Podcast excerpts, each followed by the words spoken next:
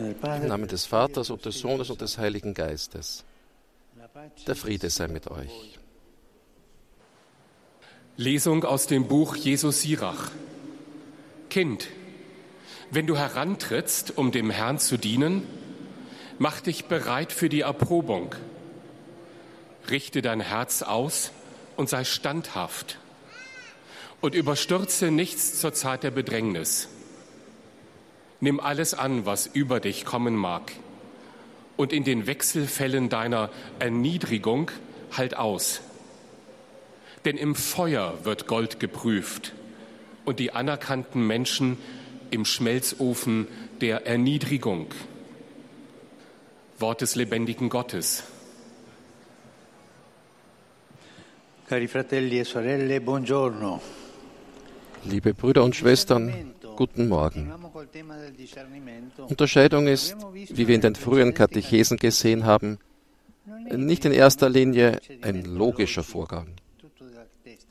Alles im Kopf, das ist es nicht. Die Unterscheidung konzentriert sich auf Handlungen und Handlungen haben eine affektive Konnotation, die erkannt wird, weil Gott zum Herzen spricht. Betrachten wir einmal eine erste Art von Affekt als Gegenstand der Unterscheidung, die Trostlosigkeit. Worum geht es da? Trostlosigkeit. Die Trostlosigkeit wurde wie folgt definiert. Die Dunkelheit der Seele, die innere Zerrissenheit, der Drang nach Niedrigem und Irdischem, die Unruhe durch mancherlei Erregung und Versuchung, so neigt die Seele zum Misstrauen. Sie ist ohne Hoffnung und ohne Liebe und sie findet sich faul, lau, traurig und wie von ihrem Schöpfer und Herrn getrennt. Davon haben wir alle, glaube ich, eine Erfahrung.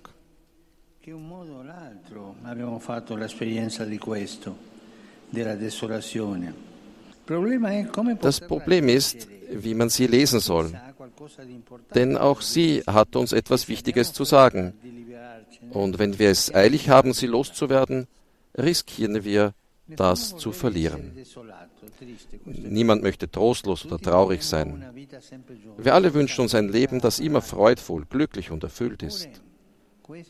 Doch das wäre nicht nur nicht möglich, sondern auch nicht gut für uns. Tatsächlich kann die Veränderung in einem lasterorientierten Leben von einer Situation der Traurigkeit, der Reue für das, was man getan hatte, ausgehen. Die Etymologie dieses Wortes ist sehr schön, Reue. Es ist buchstäblich das Gewissen, das, das reibt, das an einem nagt, das keinen Frieden findet.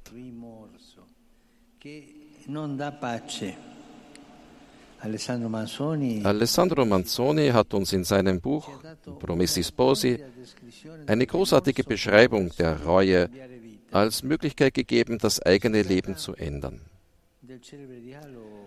Es ist der berühmte Dialog zwischen Kardinal Federico Borromeo und dem Unbenannten, der nach einer schrecklichen Nacht zerstört vor dem Kardinal erscheint, der ihn mit überraschenden Worten anspricht. Sie haben mir eine gute Nachricht zu überbringen und lassen mich so sehr danach seufzen. Ich eine gute Nachricht? Ich habe die Hölle in meinem Herzen. Sagen Sie mir, wenn Sie wissen, was diese gute Nachricht ist. Kardinal antwortet, dass Gott ihr Herz berührt hat und sie zu einem, der seinem machen will. Gott hat sein Herz berührt. Da ist etwas drinnen. Die Traurigkeit, die Reue. Das ist eine Einladung. Und das zeigt eine Straße, die beginnt. Der Mann Gottes versteht es tief wahrzunehmen, was sich im Herzen bewegt. Es ist wichtig zu lernen, Traurigkeit zu lesen. In unserer Zeit wird sie meist negativ betrachtet. Wir kennen sie alle. Wir kennen sie wirklich alle. Aber wir müssen sie lesen lernen. Wir müssen wirklich verstehen lernen, was das für uns heute bedeutet. Sie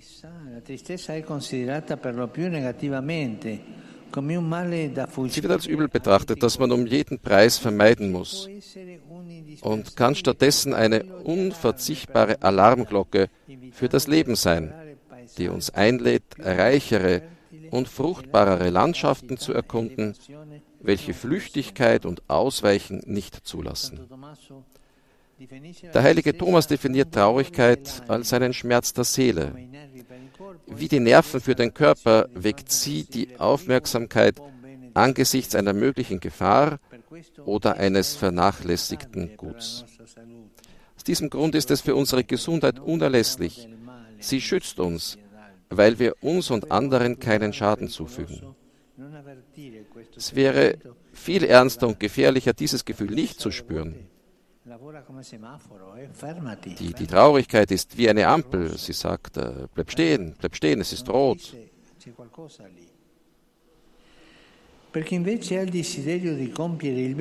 Für diejenigen, die den Wunsch haben, Gutes zu tun, ist die Traurigkeit ein Hindernis, mit dem uns der Versucher entmutigen will.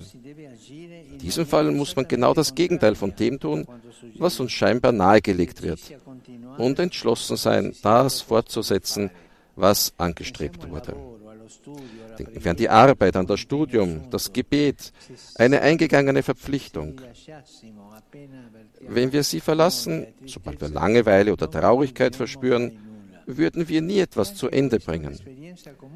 Auch das ist eine gemeinsame Erfahrung des geistlichen Lebens. Der Weg zum Guten, erinnert das Evangelium, ist schmal und steil. Er erfordert einen Kampf, eine Selbstüberwindung. Ich fange an zu beten oder ich widme mich einer guten Arbeit und seltsamerweise fallen mir gerade dann Dinge ein, die dringend zu erledigen sind. Die Erfahrung haben wir alle. Für diejenigen, die dem Herrn dienen wollen, ist es wichtig, sich nicht von Trostlosigkeit leiten zu lassen. Na, ich will das nicht, na, das, das ist mühsam, na, das, das ist nicht gut. Leider entscheiden sich einige, das Gebetsleben oder die getroffene Wahl, die Ehe oder das Ordensleben aus Trostlosigkeit aufzugeben, ohne vorher innezuhalten um diesen Geisteszustand zu lesen und vor allem ohne die Hilfe eines geistlichen Begleiters. Eine weise Regel ist, keine Änderungen vorzunehmen, wenn man enttäuscht, wenn man traurig ist.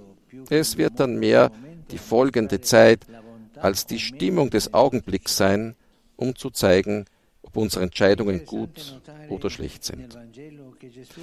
Es ist interessant festzustellen, dass Jesus im Evangelium Versuchungen mit einer Haltung fester Entschlossenheit zurückweist. Situationen der Prüfung kommen von verschiedenen Seiten auf ihn zu, aber immer wenn sie in ihm diese Festigkeit finden, entschlossen den Willen des Vaters zu tun, scheitern sie und hören auf, seinen Weg zu behindern. Im geistlichen Leben ist die Prüfung ein wichtiger Moment. Die Bibel erinnert ausdrücklich daran, wenn du kommst, um den Herrn zu dienen, Bereite dich auf die Versuchung vor. Wenn du dich auf den guten Weg machen willst, dann bereite dich vor. Es ist, als ob ein Professor den Studenten prüft. Und wenn er sieht, dass er die wesentlichen Punkte des Faches kennt, insistiert er nicht. Er hat die Prüfung bestanden. Wenn wir wissen, wie wir mit Offenheit und Achtsamkeit durch Einsamkeit und Verlassenheit gehen, können wir gestärkt aus dem menschlichen und spirituellen Aspekt hervorgehen. Keine Prüfung liegt außerhalb unserer Kapazität. Keine Prüfung ist stärker als das, was wir tun können. Aber nicht flüchten vor den Prüfungen. Was bedeuten sie? Warum bin ich traurig? Warum habe ich diese Trostlos Trostlosigkeit? Warum bin ich jetzt in diesem Moment, in diesem geistlichen Zustand, in dieser Traurigkeit? Und dann weiterzugehen. Der heilige Paulus erinnert uns daran, dass niemand über seine Verhältnisse versucht wird, weil der Herr uns nie im Stich lässt und wir in seiner Nähe jede Versuchung überwinden können. Wenn wir hinfallen, dann stehen wir auf, stehen wir erneut auf und gehen wir weiter. Aber bleiben wir nicht liegen wie, wie Tote, wie, wie Besiegte, wegen einem Moment der Traurigkeit und der Enttäuschung. Gehen wir weiter. Gehen wir mit Mut weiter auf diesem Weg, auf diesem Weg, dem geistlichen Weg. Denn es heißt immer, es ist immer wichtig, zu gehen und voranzuschreiten. Vielen Dank. Heiliger Vater, die Gläubigen deutscher Sprache möchten Ihnen ihre herzliche Zuneigung und aufrichtige Verbundenheit bekunden und versichern Sie zugleich Ihres Gebetes in allen Anliegen Ihres weltweiten apostolischen Dienstes. Zum Schluss der Audienz singen wir gemeinsam das Vaterunser in lateinischer Sprache. Danach wird der Heilige Vater den apostolischen Segen erteilen. Gern schließt er darin ihre Angehörigen ein, besonders die Kinder, die älteren Menschen und die Leidenden. Er segnet auch die Rosenkränze und die übrigen Andachtsgegenstände, die sie dafür mitgebracht haben. Es folgt nun eine Zusammenfassung der Katechese des Heiligen Vaters in deutscher Sprache. Liebe Brüder und Schwestern, zu einer guten geistlichen Unterscheidung bedarf es einer gewissen Kenntnis der eigenen Neigungen und Gefühle, denn sie spielen für unser Handeln meistens eine wesentliche Rolle. Und so möchte ich heute auf den Seelenzustand der Trostlosigkeit zu sprechen kommen. Mit dieser Gefühlslage verbindet man zunächst gewiss nichts Positives. Und doch kann sie etwa als ein Alarmsignal Bedeutung gewinnen indem sie uns auf eine Gefahr oder einen bis dato unbemerkten Mangel in unserem Leben hinweist und uns einlädt, uns wesentlicheren und fruchtbareren Dingen zuzuwenden als bisher. Daneben kann uns die Trostlosigkeit freilich auch vom Guten abhalten, von unseren Aufgaben und Zielen.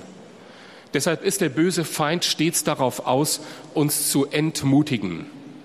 Dem entgeht man nur, indem man das, was man sich vorgenommen hat, umso entschlossener verfolgt. Um im Guten voranzuschreiten, braucht es Selbstüberwindung und die Bereitschaft zu kämpfen.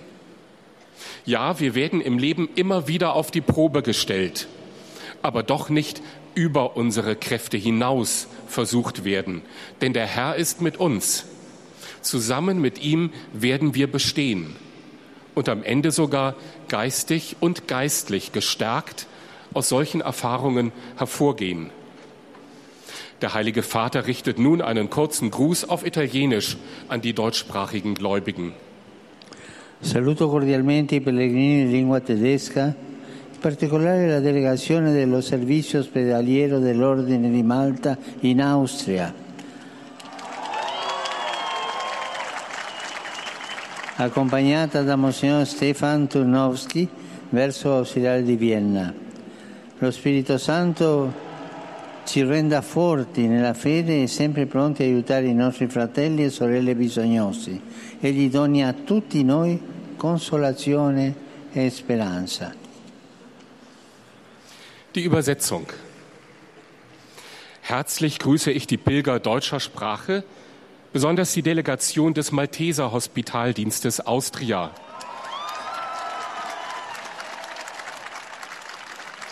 In Begleitung von Weihbischof Stefan Turnowski aus Wien. Der Heilige Geist stärke uns im Glauben und mache uns stets bereit, unseren notleidenden Brüdern und Schwestern zu helfen. Er schenke uns allen Trost und Hoffnung.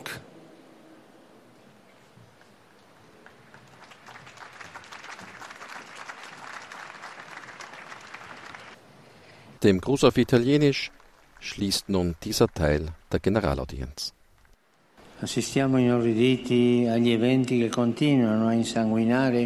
Denken wir zunächst an die Ereignisse, die die Republik Kongo in Blut tauchen. Denke den Anschlag, der in Abuja geschehen ist und viele Menschen betroffen hat. Und ich denke an die vielen Menschen, die helfen und im Sanitätsdienst dort Unterstützung leisten.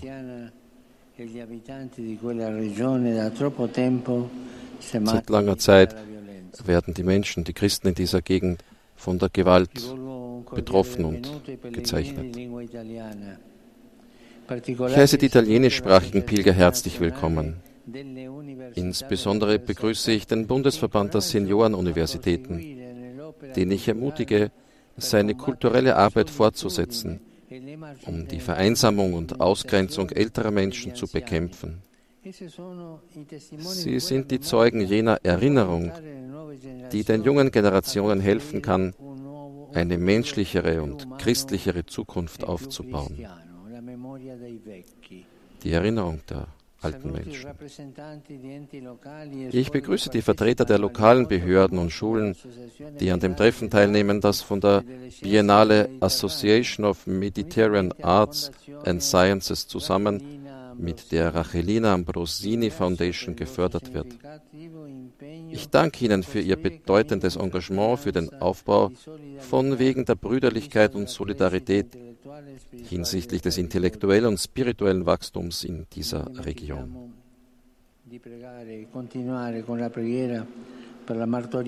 Beten wir auch heute wieder für das leidende Volk, die Ukraine. Möge uns das Gebet auf den Weg eines anhaltenden Friedens führen. Schließlich gelten meine Gedanken wie immer den jungen Menschen, den Kranken, den Alten und den frisch Vermählten, die Ende Oktober bei dieser Audienz anwesend sind.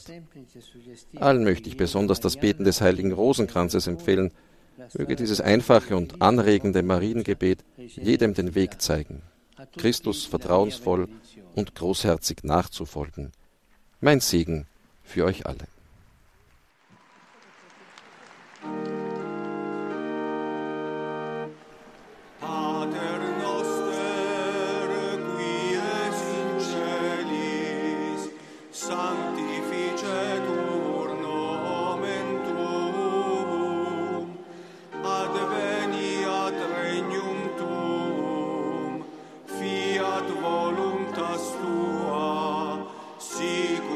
cielo